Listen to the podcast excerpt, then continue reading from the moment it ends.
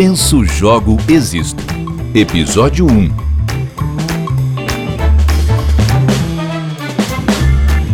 Olá a todos, meu nome é Israel Mendes e esse é o podcast Penso, Jogo, Existo. A ideia de fazer esse podcast é que a gente consiga se aprofundar mais filosoficamente em alguns aspectos que os jogos carregam, para muito além do entretenimento. O entretenimento, na verdade, é a camada mais óbvia que qualquer jogo proporciona, mas o objetivo dos nossos bate-papos aqui e de toda a série que a gente vai conversar vai ser debater vários desses assuntos sobre pontos de vista aprofundados e que gerem reflexões enriquecedoras. Se você gostou da ideia, vem junto e seja bem-vindo ao Penso, Jogo, existo.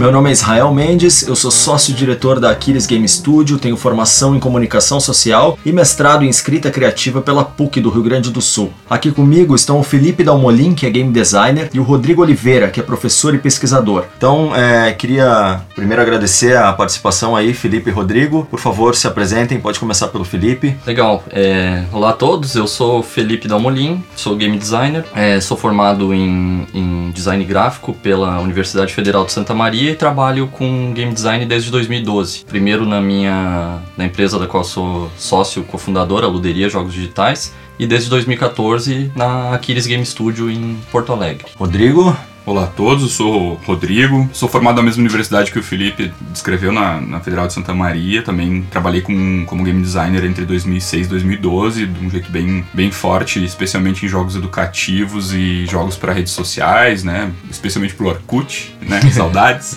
uh, desde, desde 2003 tenho me dedicado aí à pesquisa na área cultural relacionada a, a, aos jogos, tanto digitais quanto jogos físicos, né, jogos de tabuleiro também. Fiz o um mestrado em ciência da comunicação na Unicinos, também sobre a cultura dos jogos, e me tornei professor, mas né, de, de um tempo para cá, nos últimos cinco anos, e tenho trabalhado muito com disciplinas relacionadas a tanto, tanto a processos criativos quanto a processos produtivos de jogos, e também sobre cultura. E rumando aí pro doutorado em cultura de jogos também, né, pelo viés de o que, que as pessoas fazem com os jogos. Bacana, bacana. Eu acho que vai ser um, um para quem tá nos ouvindo, acho que vai ser um, um bate-papo super legal, justamente por causa disso, né? Eu acho que as atuações de vocês dois principalmente, é, o Felipe está na, na, área mais de mercado, de desenvolvimento, o Rodrigo traz, depois de ter trabalhado muito tempo também, né, na, no, no, mercado de fato, traz agora essa carga bastante grande, assim, de, de da academia e bastante teoria pra gente também. É, o Felipe, eu acho que tá até fazendo, né, o Dalmolin, vou te chamar de Dalmolin a partir de agora. Dalmolin, eu acho que tá fazendo até um, um um trajeto inverso agora, né? Tá, tá uhum. entrando é, mais no ambiente acadêmico. Então acho que eu queria começar, queria propor pra gente começar então, como esse é o primeiro episódio, a gente vai com calma, a gente vai se aprofundar em várias outras coisas ainda, mas eu acho que a gente poderia começar com algumas definições de jogos e, e algumas consequências dessas definições já vão começar a surgir e a gente vai analisando isso agora. Então eu queria perguntar para vocês assim, é, é, de cara assim, o que é jogo para vocês? Né? Começou com a mais cascuda. Começa então, Felipe, na tua visão. Eu? Jogo. Pô, Cara, para mim jogo é uma forma de, de arte, de expressão, de cultura, entretenimento, que tem como centro, tem como linguagem o sistema, o uso de sistemas. Sejam sistemas é, repetíveis, o, o, o ritual, o, o, loop, a coisa que se, se, é, se pratica semanalmente, diariamente, o que for, seja como, como arco, uma coisa que a gente consome uma vez e passa por uma experiência, uma, uma forma de é, vivenciar uma, uma coisa externa a gente e, e termina. Um, acho que isso é o, o que eu tenho hoje para mim que, que, que, o jogo representa, assim, uma forma de vivenciar, experimentar coisas, tendo como a linguagem central não uh, texto, não visual necessariamente, mas é, a interação com, com o sistema ou conjunto de sistemas. E, e aí uma, uma, ênfase que depois a gente, a gente avança, né, mas na, na palavra interação, né? Porque isso. eu acho que uhum. esse é, o, é, é, é, um dos grandes diferenciais do jogo, né? E para ti, Rodrigo? Uh, eu pego um pouco do gancho do Felipe nesse sentido de interação e de, e de local, de, de, experiência, né? Pra citar um, um, filósofo chamado Johann Huizinga, que tem um uhum. livro chamado Homo Ludens, que é do começo do século XX, em que ele propõe que jogo é como se fosse um círculo mágico. Uhum. Como se fosse uma redoma em que, que faz parte da realidade, em que a gente entra nessa redoma e essa redoma tem regras que são só dela. E que a nossa interação com aquele mundo, com aquele espaço e tempo, porque pro Huizinga o jogo precisa de um espaço, não necessariamente uma mesa, não necessariamente uma TV, um joystick, mas um espaço que pode ser o corpo, né? Que Sim. pode ser o campo, ah, e que ele precisa ter um fim. A gente precisa entender que o jogo, ele é. Um ele fim- não. Um fim como finalidade, né? Não, não, não, não. Um fim Não. como aquele momento precisa acabar. Hum. Ah, nesse. Porque, entendi, né, ah. não, não necessariamente tem uma função. As Ele é funções dos limitado, jogos, as funções dos jogos a gente pode, elas, elas segundo o Roger Calloy, elas mudam. Depen- depende do jogo, depende do momento. Elas podem mudar, mas a natureza não. Na, na, é, esse é um conceito um pouco convergente entre o Roger Calloy, que é um outro pesquisa, um outro filósofo da área dos jogos, que os, tanto o, o Calloy quanto o Huizinga, eles concordam que o jogo é um momento, é um momento, é um tempo, que tem um início e um, e um fim, e um espaço, que tem regras, e essas regras não são as regras da vida real, mas tá dentro da vida real. A gente continua, quando tá jogando, a gente continua respeitando as leis do Estado, e a gente continua, e a gente continua respeitando gravidade, por exemplo. Mas existem regras ali, que são regras artificiais, sistemáticas, Uhum. Que nós só obedecemos porque nós estamos dentro do jogo, né? Quando eu tô jogando videogame, a regra que eu tenho é que se eu apertar o botão B, o meu personagem, o Mario pula na tela. E aí ele, quando ele bate na caixinha, cai o cogumelo e ele cresce. Eu tenho todo um sistema ali, mas aquilo só acontece no jogo. Não é a vida. Então, falando de um jeito muito amplo, o- jogo pode ser considerado como um artefato cultural, em que nós interagimos com histórias, narrativas ou, ou com mecânicas, a gente, a gente interage de alguma maneira, mas aquilo de alguma maneira nos, nos, nos diverte, aí num sentido não divertido de achar feliz, Sim, depois a gente vai sim. conversar mais sobre isso, mas que aquilo é, um- é uma redoma. O jogo é uma redoma e ali não é a vida. Ele está separado da vida e aquilo tem um pode ter vários propósitos, mas sua natureza é de que é um tempo e um espaço de interação com regras específicas, com causas e efeitos específicos daquele momento ali. De um jeito muito amplo, né? De um jeito muito amplo é o que o Johan Huizinga fala que o Caló concorda que a gente consegue até hoje encaixar na- nas mais diversas situações de relação do homem com o jogo, né? Que, que é que é estar jogando é um momento. A gente não tá todo momento jogando. Por isso que é um momento. Então essa pra mim é uma definição de jogo, é um círculo mágico com suas características. Sim, eh, de cara eu já vou fazer uma, uma, uma observação. Então, se a gente tem, por uma definição como essa, é, que vamos tomar o, a, a relação do espaço e do tempo e com suas regras próprias, é, deixando de lado a questão de ele ter um fim, mas simplesmente isso, a gente já tem uma analogia com, então, a vida real. Por mais que ela, você falou, ela não é desligada à vida real, ela continua existindo, continua existindo gravidade, continua existindo fome, é, uma série de coisas, cansaço. Mas me parece então que o que é ligado, digamos assim, é como se fossem outras dimensões dentro das nossas quatro até então, né? É Três possível. físicas e uma e uma de tempo. É, porém, a gente, digamos, faz um, um mergulho para essas novas dimensões e passa a operar a partir delas, conectado, obviamente, com as que a gente já tem. Sim. É, o que por si só é muito louco, porque na verdade a gente é como se tivesse num, numa Num o- fenda. Num outro lugar. Numa fenda, É. entendeu? Uhum. É, se conectando com as dimensões virtuais, vamos chamar assim. Eu fiz aspas aqui, a gente tá no podcast, né?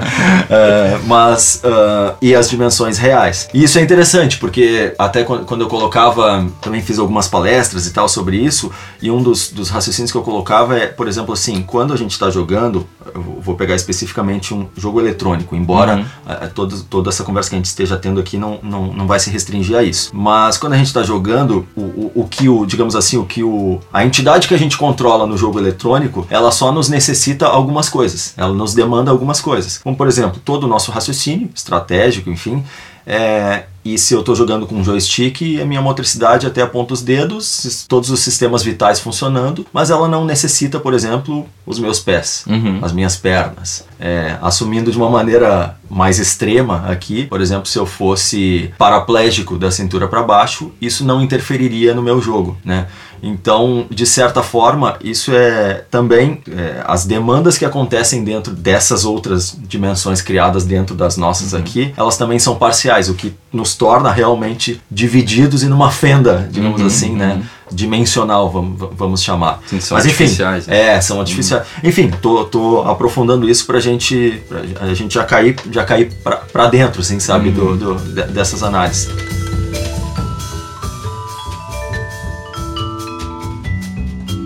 Eu tenho uma definição, não sei o que vocês acham, assim, eh, vocês deram definições mais amplas. Eu acho que até tem um.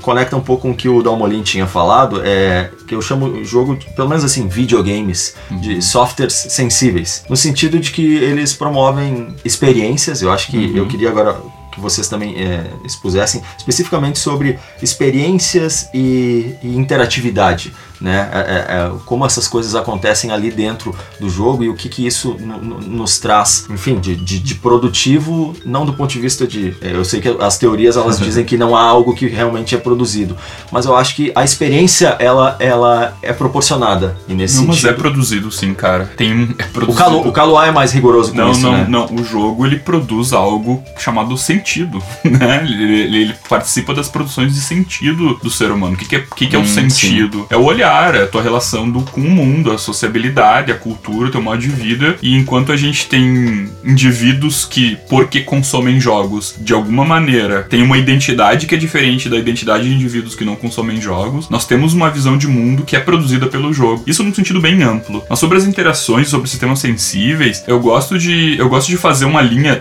já que tu falou de dimensões, da gente pensar na dimensão da narrativa e da comunicação, né? O, o elemento narrativo, ele, são mensagens que nós interpretamos por meio de uma linguagem, né? Nós observamos um texto, que é uma codificação, e a gente lê aquele texto, e aquele texto, conversando com os nossos, os nossos repertórios, ele nos gera um sentido.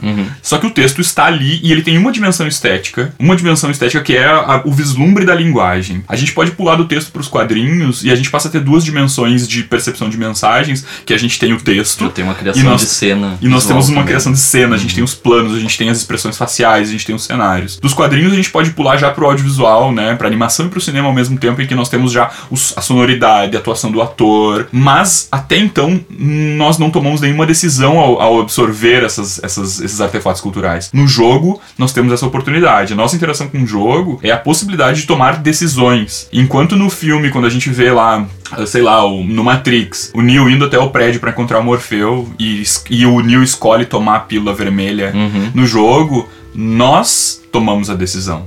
Somos nós que vamos até o momento. Somos nós que, com o Mario, vamos de um ponto ao outro da fase. É a gente que decide tocar naquele cubo amarelo e comer aquele cogumelo naquela hora ou guardar pra depois, porque tem. Então, o, o jogo nos implica a ter decisões. Tem a tomar uma decisões. a definição do, do Sid Meier de, de jogos também. Do é essa, né, é, Civilization, uma, né? é, Uhum. do Civilization. ah, que é uma série de decisões significativas, né? Uhum. E é, é muito similar ao que a gente. A, a nossa forma de experienciar a vida também, que é tomar uma série de decisões significativas. Eu né? posso, eu posso concluir um, um- raciocínio Com só na, na questão, na questão de a gente nas experiências imersivas, né?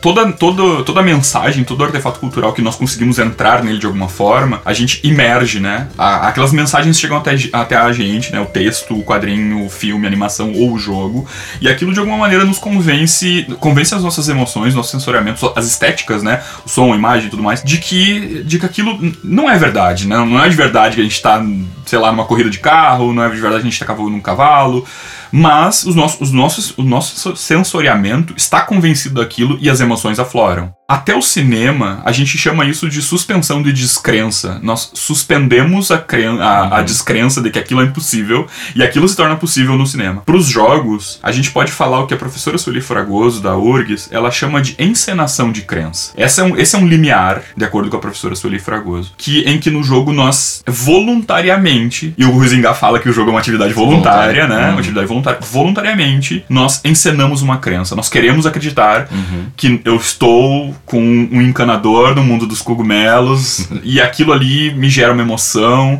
e aquilo tem uma relação de esforço-recompensa em que eu faço um algo, eu preciso raciocinar em cima de algo, eu preciso observar mensagens, eu preciso tomar decisões e aquilo me leva pra algum lugar. Isso se- não, e o jogo é isso, ele leva pra algum lugar, ele vai, ele vai, ele vai em direção a um fim. né? Então, eh, to- todo esse sistema de, de interativo é para que a gente seja, de alguma maneira, o- um, um par- parte da- do protagonismo daquela história acontecendo. E não apenas. Eu não gosto de usar o termo espectador passivo, porque isso elimina toda a produção de sentido que um, que um consumo Exato, faz. nu- né? nunca é passivo. Nunca é passivo, Uhum. nunca é passivo. Mas participativo Às vezes não é. Uhum. Às vezes não é participativo. O jogo é sempre participativo. Eu acho que a gente coloca, a gente pode colocar que o jogo que, que não é não é que eu seja um receptor ativo, é participativo. Porque ativo a gente sempre é, Uhum. né? De, de tá escutando um podcast de alguma maneira quando eu tô ah, refletindo sobre o que, que eu tô escutando, eu tô sendo de alguma maneira ativo, né? Mas não tô sendo participativo. E existe na outra ponta o outro olhar também de que no fim das contas o jogo ah, ele tem a mesma leitura da- do, do, do texto e do, do audiovisual de que ele é finito e Porque as foi possibilidades dele são finitas. Ele foi então escrito ele não alguém, né? necessariamente tá sob o controle É, do, é. do jogador. Né? Mesmo no- na- nos jogos procedurais, que, se, que a narrativa se constrói com base no que, nas tuas ações, tudo tá escrito. Isso. Tá tudo escrito. O jogo, por mais aberto que ele seja, ele tem algo fixo que foi programado anteriormente, né? Então, É, Ele é mais como a, a biblioteca de Babel do, do Jorge Luiz Borges, a biblioteca onde todos os, todos os textos já escritos estão lá. né? E que se conectam, e a gente pode Sim. conectar, né?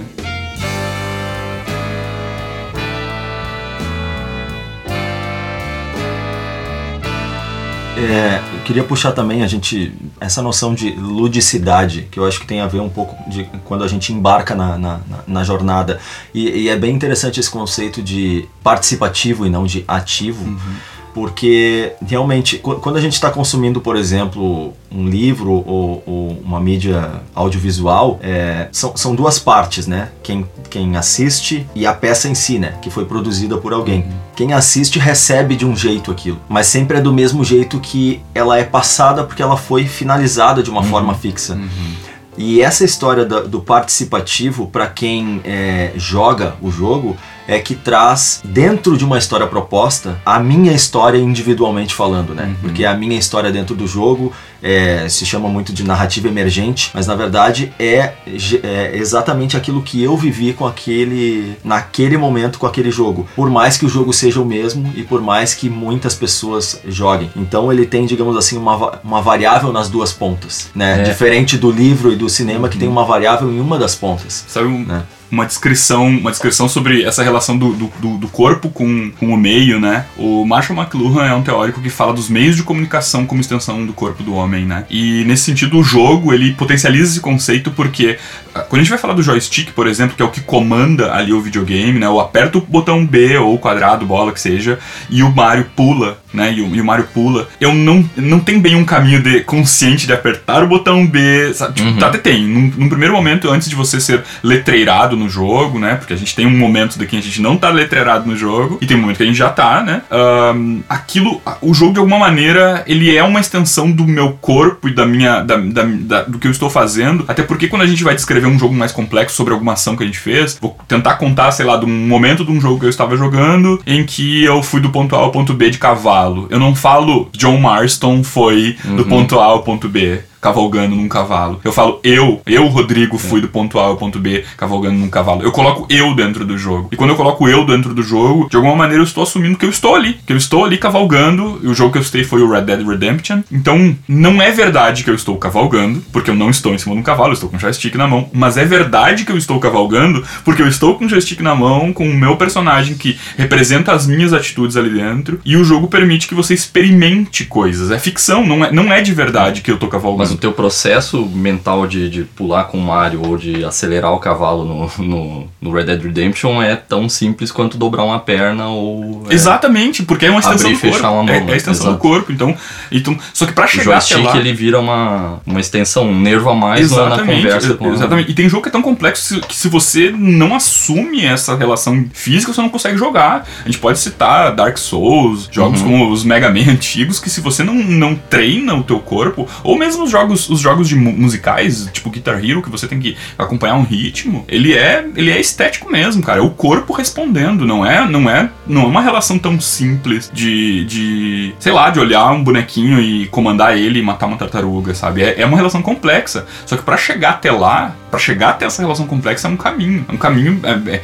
é como, sei lá, você se deparar com um quadro um, um- do estilo expressionista, aquilo não significa nada pra você, mas significa pra quem entende o processo, né? Uh, fazendo uma alusão à literatura de novo, a gente pegar uma poesia do Manuel Bandeira, do Porquinho da Índia, por exemplo, isso não significa absolutamente nada se você isolar aquilo de todo um contexto. Se você não, não tem nenhuma referência, você vai ler um Manuel Bandeira falando do Porquinho da Índia, aquilo não faz sentido. Pro jogo, Uhum. é a mesma relação. Aquilo vai fazer sentido se você se faz sentido pra você. E- e esse fazer sentido, que é uma tendência que tem que a gente poderia citar aqui a Jenny McGonigal, tem aquele livro Realidade em Jogo, Uhum. né? Ou Reality is Broken, em que ela diz que a realidade perto do jogo, ela tá falida. Ela está falida porque a realidade, o que não é jogo. Porque no jogo é que a gente tem oportunidade de experimentar sensações que a vida não, não oferece. É no jogo que nós vamos todos os dias fracassar É. e tá tudo bem por fracassar. e é no jogo que nós vamos, em alguns momentos, sermos vitoriosos. Que nem sempre isso acontece na vida. Então, hum, ela não vê como distração, ela vê como apreciação artística. Ela vê como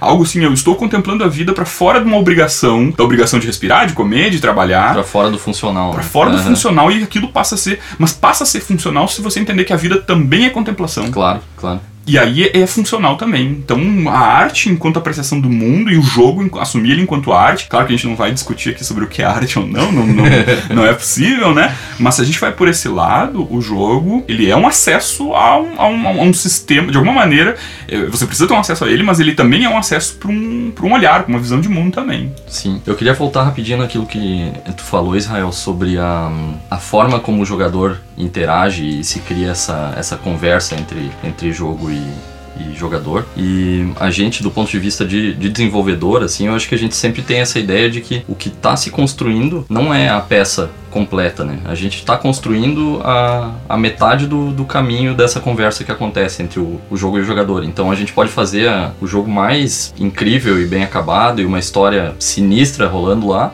E o jogador pode pegar aquilo lá e a primeira coisa que ele vai fazer é virar pro, pro outro lado, subir na mesa, começar a baixar e levantar, porque o resto da história tá com o jogador, sabe? Tá na responsabilidade dele. Então existe essa relação de. A gente nunca faz a obra completa quando tá se, se tratando de jogo, né? É, en- entrega um, digamos assim, um universo de possibilidades é, de maneira controlada, Isso. especificamente falando é, enquanto game designer, né? Ah, a gente entrega esse universo de possibilidades para o jogador, mas a gente não tem controle sobre as é, decisões do jogador dentro desse universo. O que é curioso, né? Porque é nesse momento que a gente acaba como se estivesse espiando esse jogador nu- numa relação de, de tempo, né? Eu faço uma obra como se ele fosse uma cobaia, digamos assim, Sim. né? A gente entrega um- uma roda e ele, e ele é um ratinho branco ali dentro, dentro do nosso mundo, e a gente observa isso de uma maneira, enfim, de, de- de uma maneira estudiosa, digamos assim, mas o jogador ali dentro, ele vai construir seu, seu próprio significado, ele vai aprender, ele vai ter as experiências dele, então existe uma, uma, uma, uma conexão, uma conexão dis- distanciada no tempo, Sim. mas ela, ela tá posta. É uma conversa que, É uma que conversa, acontece é, entre um, é- uma um game designer e um jogador, um- a equipe de desenvolvimento e o jogador, mas é uma conversa assíncrona. A gente dá um Exato. caminho, né?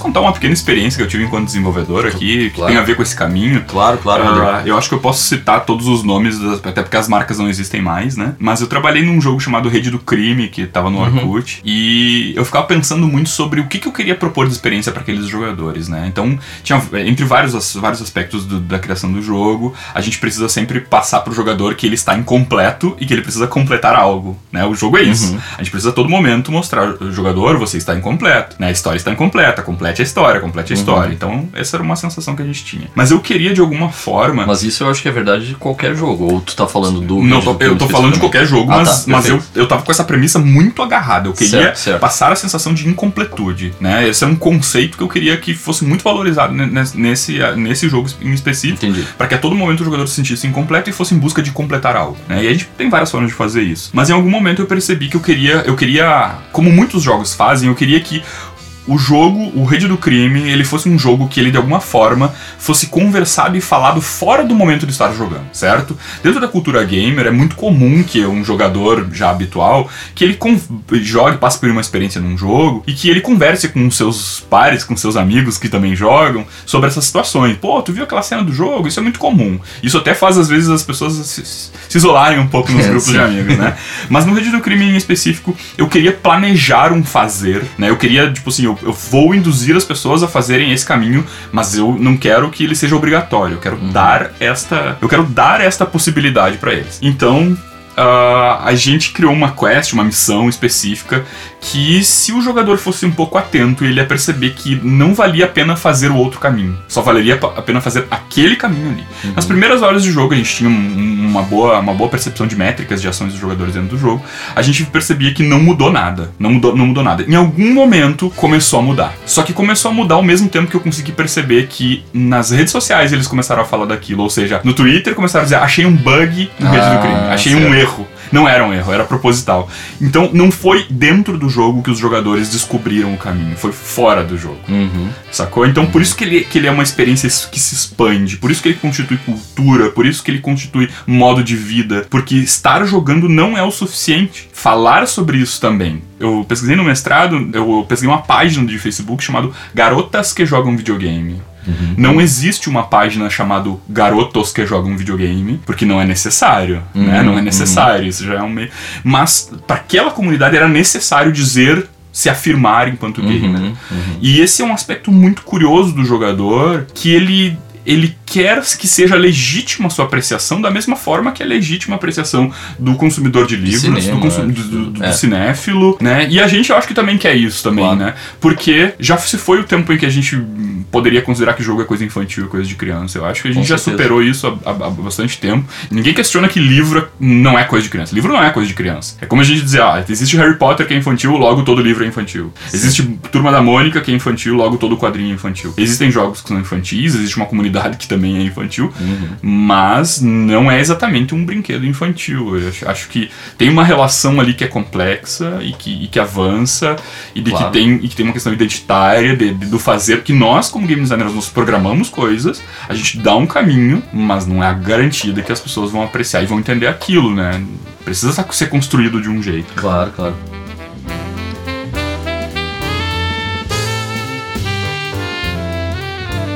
Queria pegar esse gancho que você falou ali, é, uma olhada. Que que é, acho que uma coisa interessante para alargar o conceito de jogo é uma comparação com brinquedos, porque dentro do, digamos assim, de um espectro de ludicidade, a gente tem algumas características que vão tornando algo mais jogo, mais brinquedo.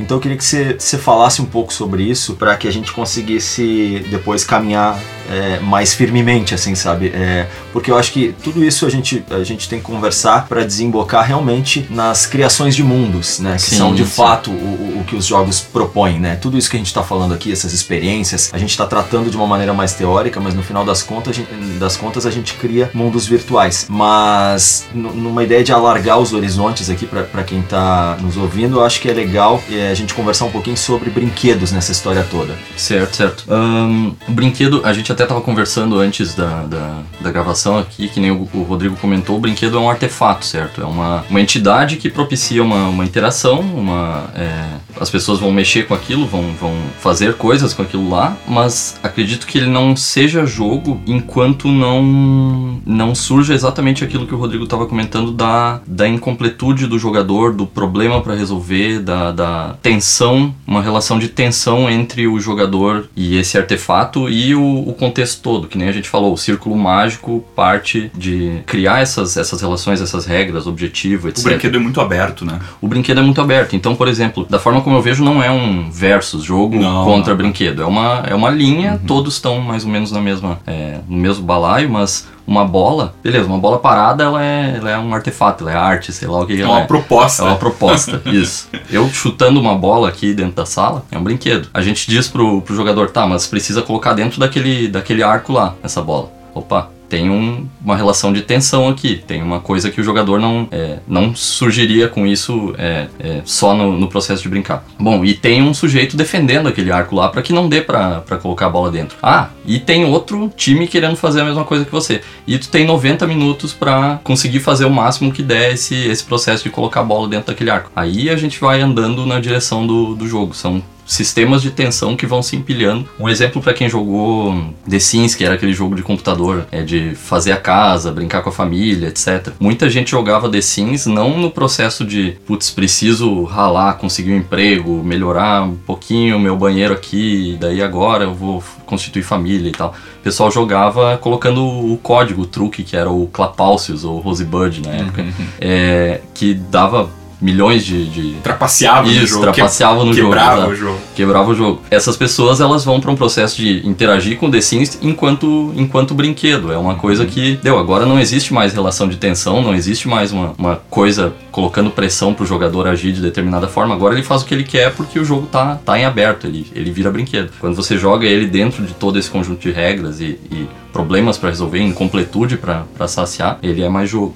Numa associação de palavras, a gente pode fazer o brinquedo como com o brincare, com o brinco, que brinco é vínculo, e vínculo é relação, e relação é interatividade, é, é, é, é, é- é socialização, é troca, e o jogo é isso, ele é a troca, ele é de alguma forma é uma troca. Existe a proposta pra pessoa, ou a bola é uma proposta, o contexto é uma proposta, e esse círculo, você voluntariamente entra no círculo mágico, aceita a proposta, respeita as regras, Aceita o contrato. aceita o contrato e aí vai funcionar. Isso a gente pode trazer pra mesa também. O xadrez é isso também. O, xa- o xadrez é uma proposta. Ele, enquanto, enquanto o tabuleiro ah, tá com casas pretas e brancas e peças, e a gente tem que entender como cada peça funciona. Existe um letreiramento pra isso, né? Existe uma, uma certa alfabetização Claro. que você só vai chegar na, na experiência sendo alfabetizado. Então, pra mim é uma oportunidade maravilhosa que o jogo oferece e a todo momento nós temos que aprender. Quando você joga um jogo novo, você vai ter que aprender ele de novo.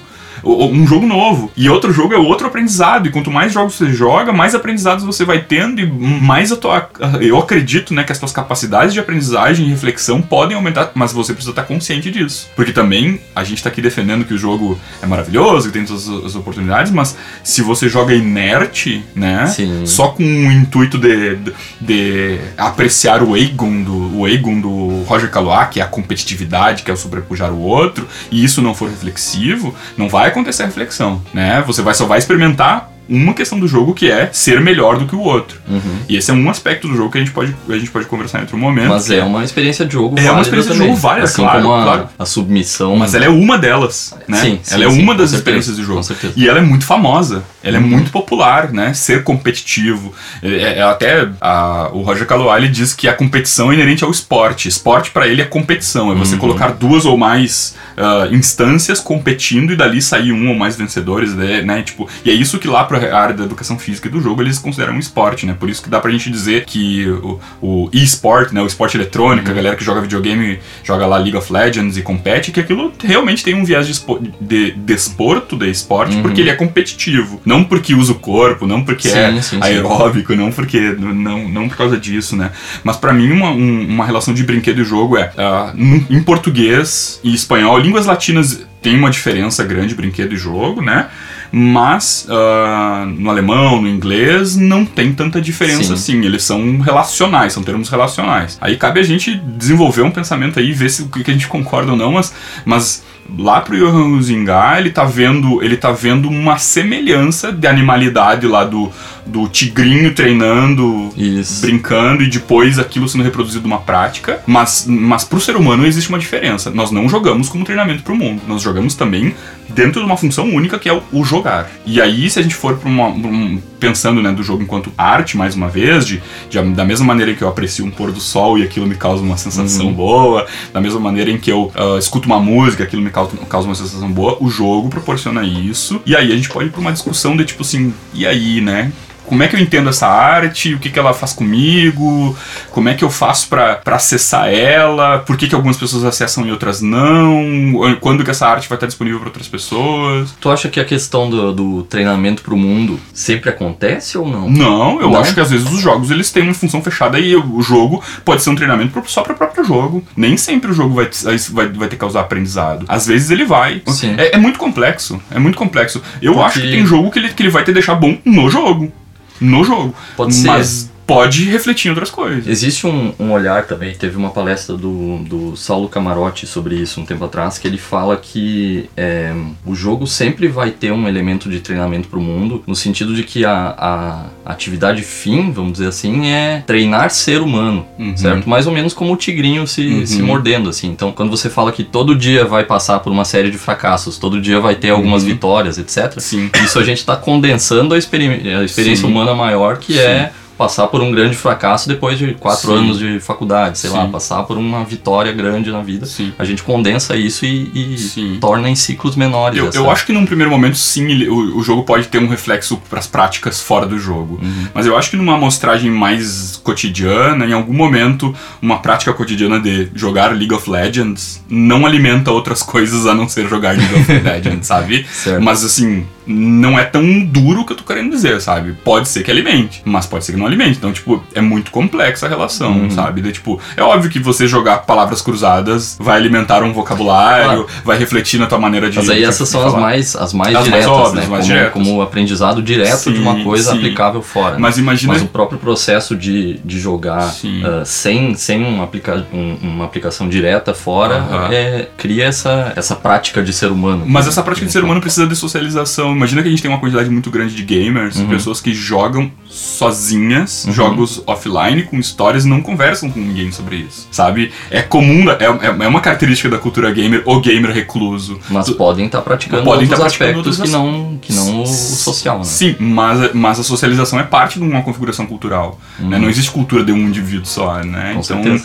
então, vendo o jogo por esse lado, sabe? Tipo, eu sei que a gente foi por vários caminhos, a gente abriu bastante o, o conceito, mas o jogo, pra mim, ele é um artefato cultural. Um artefato Uhum. cultural como qualquer outro. Ele não é mais especial que, o- que Uhum, outros, uhum. mas nem um pouco menos especial também. Hoje, eu acho que com muita segurança a gente pode colocar, ah, agradecendo né, na história a tudo que foi feito, a galera que fez o Atari lá na década de 70, o Nolan Bush, né, o que né, fez toda aquela movida de ter um aparelho que você conecta na TV e com um controle que você aperta um botão e guia coisas, isso foi avançando tanto. Naquela época a gente não tinha ah, elementos estéticos, visuais, Sim. sonoros e, e narrativos que Não nos tinha per- como ter noção de onde que isso ia. não ia tinha como, não tinha como. E aí o tempo foi passando e hoje a gente tem jogos sobre qualquer coisa, com Uhum. qualquer coisa. E eu acho que no futuro a gente pode conversar sobre realidade virtual e construção de Uhum. mundos e ver como isso realmente é, é, é algo que não é real, concreto. O jogo não é concreto, ah, sei lá, alimentar um personagem no The Sims não é uma alimentação Sim. concreta, você não tá gastando uma fruta pra, né?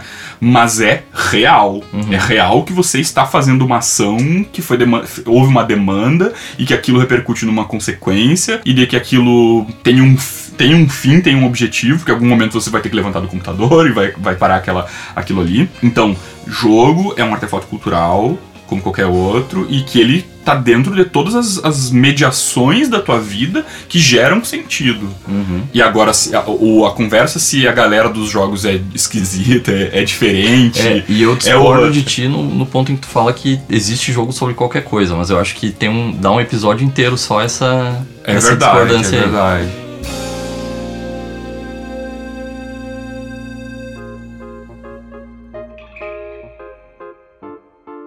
falaram alguns aspectos, mas especificamente isso que o, que o, que o Rodrigo colocou, me parece assim, é, a, a gente chega até onde a gente chegou aí é, nu- numa relação alargando, né? Tipo, os- o brinquedo e, e o jogo. Acho que a gente chegou a algumas conclusões. Conclusões, mas tipo, a, a gente concorda que é um espectro, né? É, Uhum, as uhum. coisas. Elas são muito misturadas, não? A gente não consegue entender muitas vezes onde é que um começa a virar o outro e Uhum, vice-versa.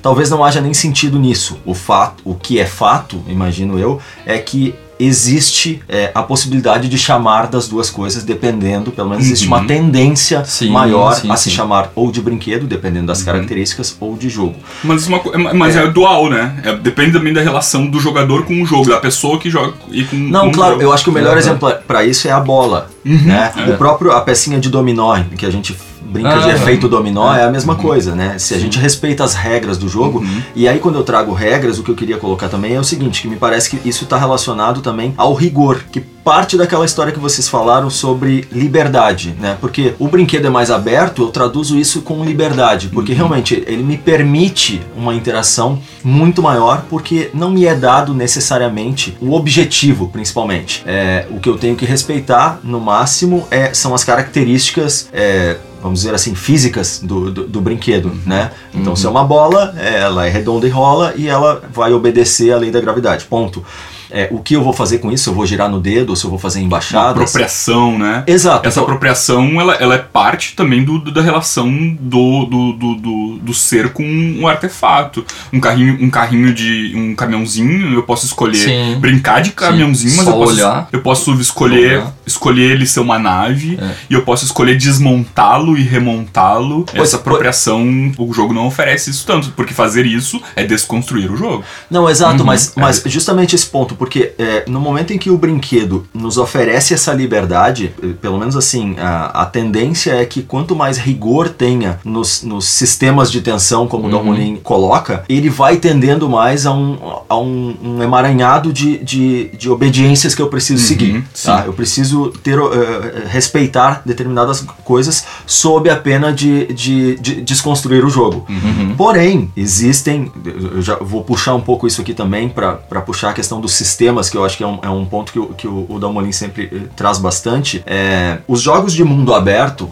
por assim dizer, eles também, eles primeiro, eles quebram a linearidade do que supostamente os jogos traziam, apesar de ser é, a minha jornada é a minha jornada e isso não tem uma linearidade nas minhas escolhas, mas chegam momentos ali que, que eles são determinantes, né? Eu tenho que fazer ou uma coisa ou outra por design, né? Uhum. Mas quando eu estou fazendo esse tipo de coisa, dentro de um, de um ambiente mundo aberto, eu posso ter uma coisa que em sistemas eles chamam de comportamento emergente. Então Sim. eu posso, a partir de algo que me foi dado, é, digamos assim, hackear moralmente o sistema, entendeu? No sentido de que eu não estou hackeando tecnicamente, mas eu estou Uhum. hackeando as intenções morais, lúdicas de, de quem criou isto, e, e eu estou fazendo um uso é, a partir disso, né? Que, por exemplo, você tinha dado ah, aquele exemplo ali do, do seu jogo mesmo, que foi quando as pessoas começaram, a partir de um movimento fora do jogo, se conversar para então tomar uma atitude lá dentro, né? Isso. Então, é, são, são as coisas que, que me parecem que conectam o rigor, as regras é, e, e essa noção de liberdade. Então, eu, eu acho que fica claro para que a gente entenda que o jogo e o, o brinquedo, eles são uma coisa só, porém, eles estão, fazem parte de um espectro e esse espectro, ele tem algumas características que Uhum. podem ter mais ou menos, né? Rigor, principalmente, na, na questão dos sistemas e das regras que fazem o comportamento do, do jogador. Aham. E é interessante isso do, do rigor. Eu tava lendo um negócio esses dias, tem um, um termo que é hum, agência do jogador, que a gente, que a gente fala, que é a capacidade do jogador de, de agir, né? Seria o, o equivalente à, à liberdade que tu falou de escolher o que, que vai fazer no jogo, etc. Mas tá acontecendo uma desconstrução da ideia de que, por exemplo, mais liberdade no jogo necessariamente é, é melhor, ou que um jogo mais aberto te permite mais coisas, sabe? Aí o que esse cara, eu não vou lembrar o nome dele agora, mas o que ele propõe é que a agência do jogador, essa, essa ideia de liberdade, ela pode partir de um, de um, de um contexto super fechado e, e rigoroso. Um, mais ou menos assim, um jogo bem, bem limitado em possibilidades pode propiciar mais liberdade e importância da, da escolha do jogador do que um jogo super aberto e em que os caminhos não importam tanto, por exemplo, sabe?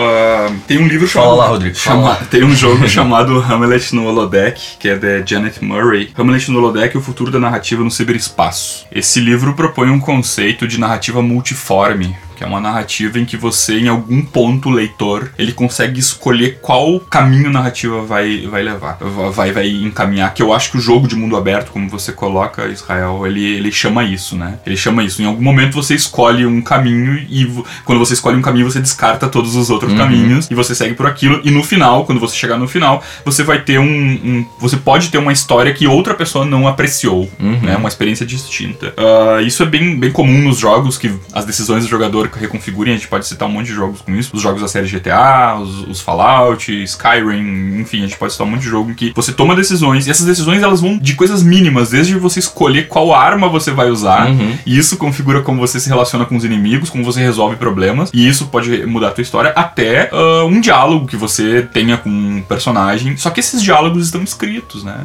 Tá Isso, tudo escrito. Eu acho que o Mass Effect e o Witcher são os, os Aham. exemplos maiores dessa de. Sim. Você tem muitas decisões, mas estão todas Tá pré-escritas scriptadas, todos os finais Tá estão tudo desenhados. escrito. No entanto, nós, po- nós podemos construir coisas não escritas nos jogos. Uhum. É, é muito possível. Só que, só que dependendo do que a gente construir, a gente pode estar destruindo o jogo. Se a gente se mantém dentro desse círculo mágico, respeitando as regras do Uhum. jogo e construindo coisas, isso eu acho que é algo, algo que, que, que, que tá dentro da ideia de jogo. Eu queria que a gente. Eu queria tentar discu- discutir com vocês aqui sobre os componentes de um jogo. O que, que compõe um jogo pra gente ir em direção a essa definição de jogo, né? Uhum.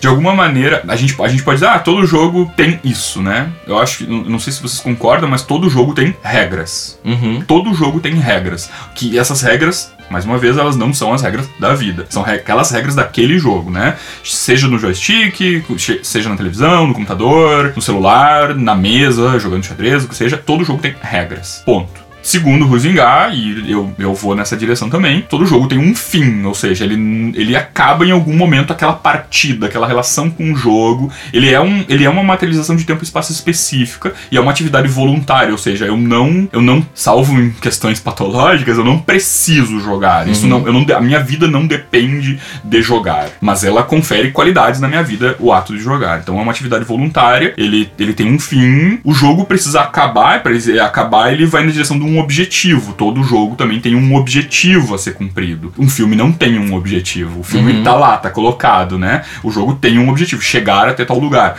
construir algo, resolver tal problema, ao final de tanto tempo ter isso, né? O jogo tem um objetivo. Que Só não que- necessariamente é um objetivo fechado. Não, não necessariamente, assim, não né? necessariamente. Certo. Às vezes o Pode ser um objetivo objetivo direcional, só Exato. consiga mais pontos. sim, consiga sim, mais... é, consiga mais pontos. Uma Certo. partida de Candy Crush, fazer trios de docinhos, Uhum, o objetivo daquilo é chegar até um, um ponto, ou em tanto tempo resolver aquilo, né? Mas todo jogo tem também o que a Jenny McGonigal chama de interface. Não tem como você acessar regras, não tem como você acessar um objetivo, Uhum. Sem não um tem como você, sem uma mediação Uhum. uma simbólica, sem uma mensagem, que é a interface. A interface do jogo ela pode ser de- desde o cenário, você tem um caminho, você tem uma estradinha, e aquilo ali é a interface, você tem um personagem, você tem um, controle, mas ela pode ser a mesa. Ela Uhum. pode ser, inclusive, ah, a expressão facial de um outro jogador, de uma outra pessoa que tá jogando contigo. Se você, quando você fala par e o outro fala ímpar, você já propôs uma regra em Sim. que temos que mostrar, um, dois, três e já temos que mostrar uma quantidade de dedos e o resultado da soma dos dedos, se for par ou ímpar, declara um vencedor. E existe, talvez, ali um nível de negociação e blefe, não sei. Uhum. Claro que eu falei um exemplo muito, muito rudimentar aqui, mas a interface de um jogo de par ou ímpar, baseado totalmente em sorte, Sim. são os corpos das É, pessoas é e as corporal, falas, é corporal. Não, não só mão e boca, mas talvez até o olhar do sujeito. Exato, tá- exato. tá né? Então todo jogo tem regra, todo jogo tem objetivo, ele é uma atividade voluntária e ele tem uma interface. E ele tem um fim. Uhum. Então, toda essa característica, essa interface, e, ela, e essa interface é que vem com a questão estética dela. Ela pode ser composta de som, de imagem, de. Quando o controle vibra, de alguma maneira ele faz parte dessa interface de Com entender certeza. e de me relacionar com a mensagem. Tem jogos em que, quando você tá cavalgando, como a gente falou do Red Dead Redemption, você sente a vibraçãozinha no controle. Obviamente não é a vibração do cavalo, mas, mas esses componentes todos fazem com que. Eu, eu acho que dependendo da maneira que eles estão construídos dentro de um jogo, eles podem ser fechados e dificultar um pouco a entrada de, de pessoas nesse, nessa apreciação. Que é diferente de apenas saber ler. Para ler um texto, você precisa sim, apenas sim. saber. Se isso acontece nos quadrinhos, existem pessoas que não conseguem ler quadrinhos porque não conseguem decifrar o código da ordem dos balões, que não tem um sensoriamento dos planos do quadrinho. Imagina pra jogo, então, É. né? É, Eu, eu adicionaria aí também as, as mecânicas, né? Que eu acho que isso é- é- são as atividades que são, que são demandadas por, por, Uhum. por quem vai jogar, Uhum. né? Eu acho que é, passa por aí o porquê da barreira inicial de jogos, né? Porque a gente vê isso muito no, Uhum. no público que não se considera gamer, digamos Uhum. assim. É, não, eu não gosto de jogar. Essa frase é muito Uhum. comum, né? Eu não jogo. É, eu não não, jogo jogo nada. Não, não jogo nada, eu não gosto de jogar. Eu acho que muito por trás dessa frase é por justamente o- o- os jogos eles nos imporem a partir desse contrato que se voluntariamente eu, eu assino esse contrato, digamos assim, eu me proponho a fazer uma série de tarefas. Uhum. né? Trabalho. E- é, exato, É. trabalho, Uhum, do é. ponto de vista de trabalho. E, e isso, perdão o trocadilho, dá trabalho. Dá Uhum. trabalho. Dá trabalho. Uhum. É, porque e, e- e tá, e tá por aí, sabe? E daí as pessoas também elas, elas estranham que não se consideram gamers muitas vezes, mas elas jogam Candy Crush. Uhum. Ou jogam Sim. coisas muito mais simples. Então, mesmo quando a gente vai, por exemplo, vou, pegar um, um livro, eu tenho que ler um livro. Uhum. Existe uma mecânica de folhamento de- Uhum. de- do papel. Vou tentar ler 20 páginas hoje. Exato, sabe? Existe uma mecânica ali, Uhum. sabe? Ela não é percebida, claro, é, conscientemente, mas existe isso. As pessoas, de, de uma certa forma, estão obedecendo um ritual, né? E, e se a gente estruturalmente quiser chamar isso de jogar, poderia. Só que, obviamente, o livro em si não é o jogo, mas a atividade em si, estruturalmente, eu poderia Mas tem considerar. livros jogo, né? Jogos, livros jogo, né? Em Sim, claro, você- claro, tem, claro. tem aquele livro que diz assim: ah, se você quer pelo caminho A, vá Claro, página vá pra página- 55. Não, mas quer... eu, eu acho que o ponto é, é justamente que o, a- o jogo, ele, apesar dele precisar de interface, regra, fim, ah, objetivo, ele não é, é- não é material. Não, não, Ele, O exemplo do, do Israel eu acho que é bom. É a- o ato de ler um livro, eu posso transformar aquilo num jogo só num, num instalar do, pensamento, É, assim. pe- pensa nos flipbooks. Eles, eles têm um ritualzinho, um mini ritual. Isso. E daí a gente pode jogar isso no espectro, né? De se isso, Isso, é um isso. brinquedinho ou se isso, Isso. é. mas, é, Na minha. Dentro da- daquele conceito de rigor, né? E de, e de sistemas que estão embutidos nisso, me parece muito mais um brinquedo. Sim. Mas no final das contas a gente está falando de uma maneira lúdica de consumo. É, Uhum, é, e uhum. aí é que estruturalmente eu consigo conectar com jogar. Uhum. Sabe quando tu fala do gamer? Muitas pessoas não se consideram gamer, mas eu não atribuo isso somente ao fato da pessoa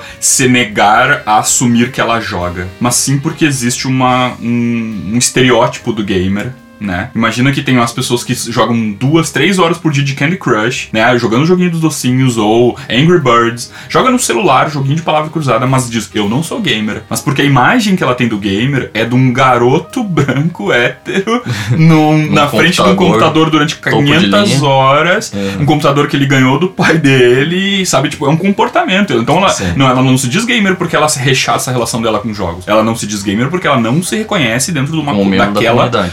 Comunidade, porque aquela comunidade carrega consigo mensagens. Uhum. E essas mensagens são mensagens empíricas, né? São mensagens que a gente observa no mundo. O gamer, ele tem uma exigência grande de ser legitimado na sociedade, né? Ele quer ser respeitado e, e- e não quer ser subestimado, não quer que seu artefato de, de apreciação, ele é um fã, né? Ele é, o, ele é o fã daquilo, ele idolatra aquela cultura. Ele tem uma relação muito próxima com os jogos, aquilo é uma mediação de socialização dele. É aquilo, o cara joga um jogo, ele vence o jogo, aquilo é um capital cultural na vida dele. Ele vai chegar pros amigos e, ó, terminei o jogo do Homem-Aranha. Ou fui por um caminho, fiz mais pontos que você. E aí, ele não quer que aquilo seja tratado como algo menor do que um apreciador de cinema e literatura. No entanto, essa, essa cultura gamer, ela carrega consigo coisas positivas, mas ela carrega também algumas coisas negativas também, que a gente vai conversar no futuro sobre isso, mas eu acho que a ide- a identidade gamer, ela é algo muito complexo, sabe? De, tipo, eu conheço pessoas, e eu tô pesquisando pro doutorado pra isso mesmo, em que eu converso muito com muitas pessoas que não, não se dizem gamers mesmo, exatamente como você descreveu, Israel, mas jogam, cara, duas horas por Sim. dia no celular,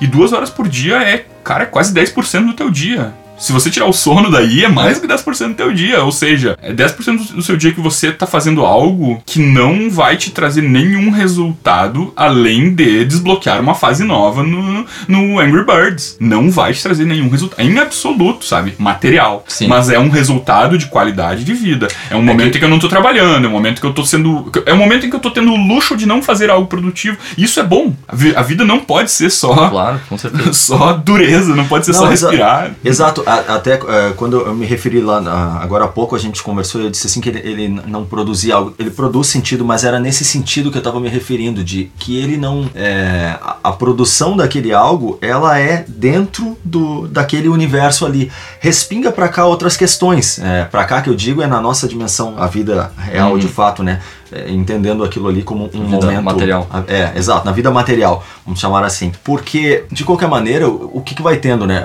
Primeiro, ele tem uma, uma, uma demanda intelectual e motora, né? É, geralmente é, é isso que está acontecendo, Uhum. E a né? motora, acho que a gente já tá perdendo, né? Nossa idade a gente já tá perdendo motora, né? É, através da interface, que geralmente é o joystick, né? Mas eu também estou trabalhando, por exemplo, aspectos cognitivos ali. Isso não é conscientemente percebido, mas a- a- as pessoas fazem isso. E por que elas fazem? Daí, até voltando lá no início, mas eu acho que a gente já pode desembocar aqui em, em criação de mundos, né? É, porque no final das contas, o que a gente tem por cima é uma grande abstração. Uma abstração que pode ser abstrata, com perdão da redundância, mas vocês vão me entender agora, ou uma abstração concreta. É, A abstração abstrata seria, por exemplo, um jogo como Tetris. né? Uhum. Que- Damas. Damas, É, exato. E a abstra- a abstração concreta pode ser algo simulado na, na realidade real. Um jogo de ou- corrida. É, exato. Ou algo fantasioso, mas que bebe numa construção cultural prévia, né? Sei lá, jogo de vampiros, por Isso, exemplo. Mas, fundamentalmente, o que, tá, o que tá acontecendo ali é que as pessoas estão, é, digamos assim, imersas nesses mundos que são previamente construídos, pensando como tem aprendizado ali, o game designer ele sabe qual é o público do ponto de vista motor e, e de motricidade de intelecto. Então ele exige a partir disso e constrói uma, uma experiência. É, aí a gente tem até uma, uma- teorias de que o jogo ele, ele, ele vai nos, nos injetando né, é, endorfinas e isso Serotonina. Exato, né? dopamina. E, e- e isso vai mantendo as pessoas, e por isso até essa conexão tão, tão grande assim, e tão. é, já dá pra chamar preconceituosa, mas eu acho que é mais estereotipada com a palavra viciar. Né? Uhum. A, a palavra Mas- vício tá muito relacionada a jogo. É, tem uma construção é, cruzada, porque isso tem muito mais a ver com o jogo de azar, ou jogo de sorte, pela, pela Uhum. teoria do Roger Caillois, né? que é o de Alia, na Uhum. verdade, mas é, que isso emana para todos os jogos. E foi por isso que, por exemplo, o Brasil é um país atrasado do ponto de vista da percepção do valor cultural. Que o Rodrigo falou isso no início, né? Que eu acho que já está sepultada essa percepção. Hoje em dia o jogo tem valor, tem valor cultural e ele é percebido é, De- positivamente. É, né? depende do ponto de vista, né, cara? Depende do ponto de vista aí. Mas quando tu fala de vício, eu não. Eu não.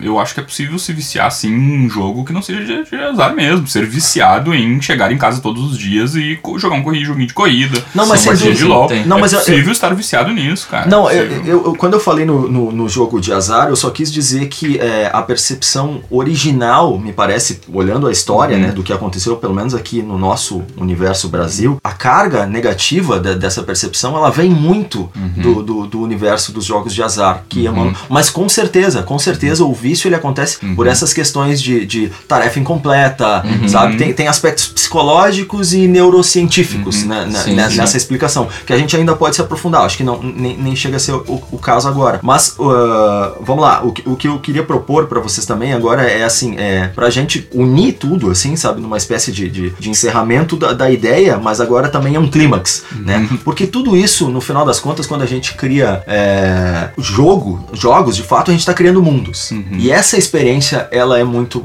muito bacana e muito. tem um valor muito alto. A gente tá produzindo sentido, né, para as pessoas. Eu acho que esse é o maior bem. Apesar de produzir aprendizado motor, produzir aperfeiçoamento de reflexo, de memória, essas coisas assim, sabe? Cognição, é, aperfeiçoamento bem, é bem popular e bem superficial essas proposições, eu acho, sabe? Não, eu Tipo, também, também sim, sim, sim. exatamente. Eu tô, eu- apesar de produzir, digamos assim, é, quinquilharias, Aham. sabe?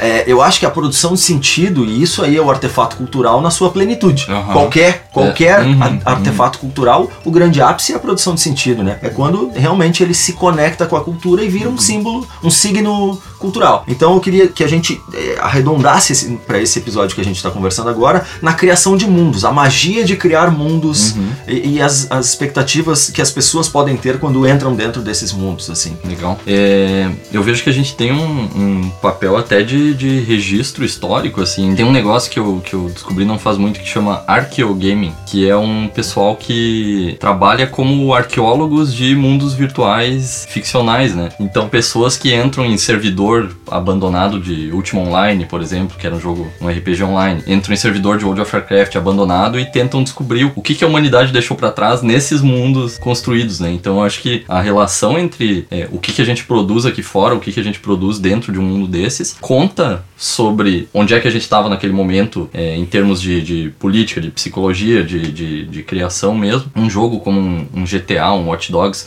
cara, ele é uma fotografia perfeita de como é que é aquele lugar lá, claro, por enquanto só Estados Unidos, Califórnia, Nova York, etc. Como que aquele lugar era naquele momento do tempo, qual era o, o tipo de coisa que estava acontecendo. O Watch Dogs faz todo um retrato do, da cultura do, do share, do celular e hackear e não sei o que. Infelizmente a gente ainda não tem um equivalente brasileiro de deixar uma fotografia 3D interativa de como é que era o Brasil em 2018, por exemplo. Mas é uma das possibilidades do jogo que é, que é extremamente rica e, e faz parte dessa possibilidade da gente criar mundos eh, ficcionais, seja como registro, seja como eh, possibilidade distópica, etc. Coisa que a, que a ficção já faz em outros, eh, nos seus outros meios também, né?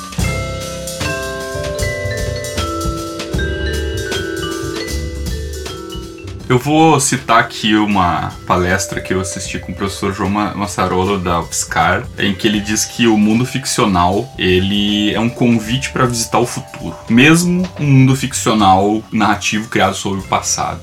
E nos jogos eu associo isso porque no jogo a gente pode tomar atitudes e fazer coisas as quais nós não fazemos uhum. na vida real. Nós não cuspimos em ninguém na vida real. No uhum. jogo a gente faz e experimenta a consequência disso. E aí a gente não precisa confabular e acreditar em ninguém sobre essas consequências. Então eu, eu para mim o mundo ficcional é um convite para visitar o futuro e para ver o futuro, como o professor João Massarolo falou, é preciso fazer através da narrativa, através uhum. da ficção, porque experimentar para saber o futuro através só da, da concretude, as consequências podem ser muito uhum. desastrosas, né? Então eu acho que o jogo pode contribuir para isso e, e a narrativa ela, ela pode visualizar o mundo possível sem obrigatoriamente seguir padrões normais de indústria e tudo, sabe? De, tipo, de trabalho, de cotidiano. Então, para mim, o mundo ficcional dá essa oportunidade. Mesmo o mundo ficcional sobre o passado nos permite experimentar coisas sobre o futuro.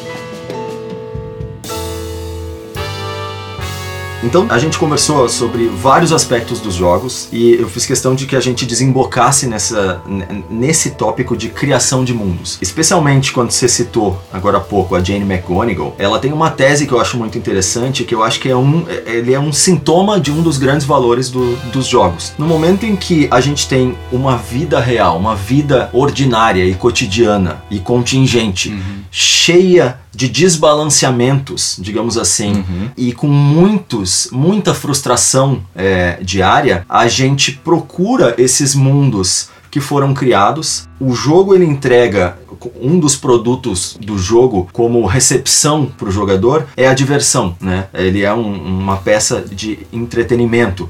É, então, quando a gente consegue chegar num, num, num, mundo previamente criado e desenhado por um game designer, né? E eu ouso a chamar o game designer como sendo Deus nesse caso, porque justamente ele, exato, porque ele é o Deus daquele universo, né? É, uhum. analogamente, a gente poderia entender que existem game designers do nosso mundo. É, quando a gente chega nesse, nessa maneira de entender, eu consigo entender também que é, esses mundos são criados, eles são criados de maneira perfeita, virtualmente perfeita, e virtualmente não tem a ver com real e virtual. Eu estou apenas dizendo que é teoricamente perfeita. Uhum. Por quê? Porque a experiência ela é previamente criada levando em consideração todos os aspectos que a gente conversou aqui, cognição, motricidade, regras, mecânicas, tudo isso foi previamente narrativa, histórias, é, tudo isso foi previamente desenhado e acaba então é, entregando uma experiência muito competitiva e, e, e, que até com uma certa superioridade em relação à vida real de algumas pessoas, né? Uhum. Então acho que o, o sucesso dos jogos e como assim o fracassar no jogo ele faz parte da experiência positiva, né? É, segundo justamente é, a, a, algumas teorias, isso é o que mantém as pessoas lá dentro também, mantém os seus vínculos tão fortes, tão enraizados com os jogos. E eu acho que aí tem uma fronteira muito clara do, dos gamers softcore e hardcore, por exemplo, sabe? É, então, é, eu, eu, eu, eu acho que a gente conseguiu aqui, é, dentro desse bate-papo, entender que o poder e a, a, responsabilidade, várias coisas, mas principalmente o poder que a gente tem nas mãos enquanto desenvolvedores ou criadores de mundos de experiências perfeitas ou experiências positivas para as pessoas. Uhum. É, então, eu acho que esse primeiro episódio ele tinha justamente essa intenção, né? É, colocar um, um primeiro piso sobre conceitos de jogos, né? o que eles são e, e, e, e, uma, e uma primeira consequência, né? É uma primeira consequência realmente material que seria a criação de mundos e de experiências para as pessoas. Então eu queria finalizar agradecendo é, a participação de vocês, Dalmolin, Rodrigo, muito obrigado por esse bate-papo aqui, eu acho que foi muito bom. Queria agradecer também todo mundo que está nos ouvindo aí, segue a gente no arroba América Podcast. Esse e outros episódios estão nas principais plataformas digitais, Spotify, Deezer, Apple Music, procura lá, ou então se você não encontrar encontrar, vai no www.americapodcast.com.br. Inclusive você vai encontrar até os nossos arrobas lá se quiser mandar mensagem. É isso aí. Até lá. Valeu. Valeu. Valeu.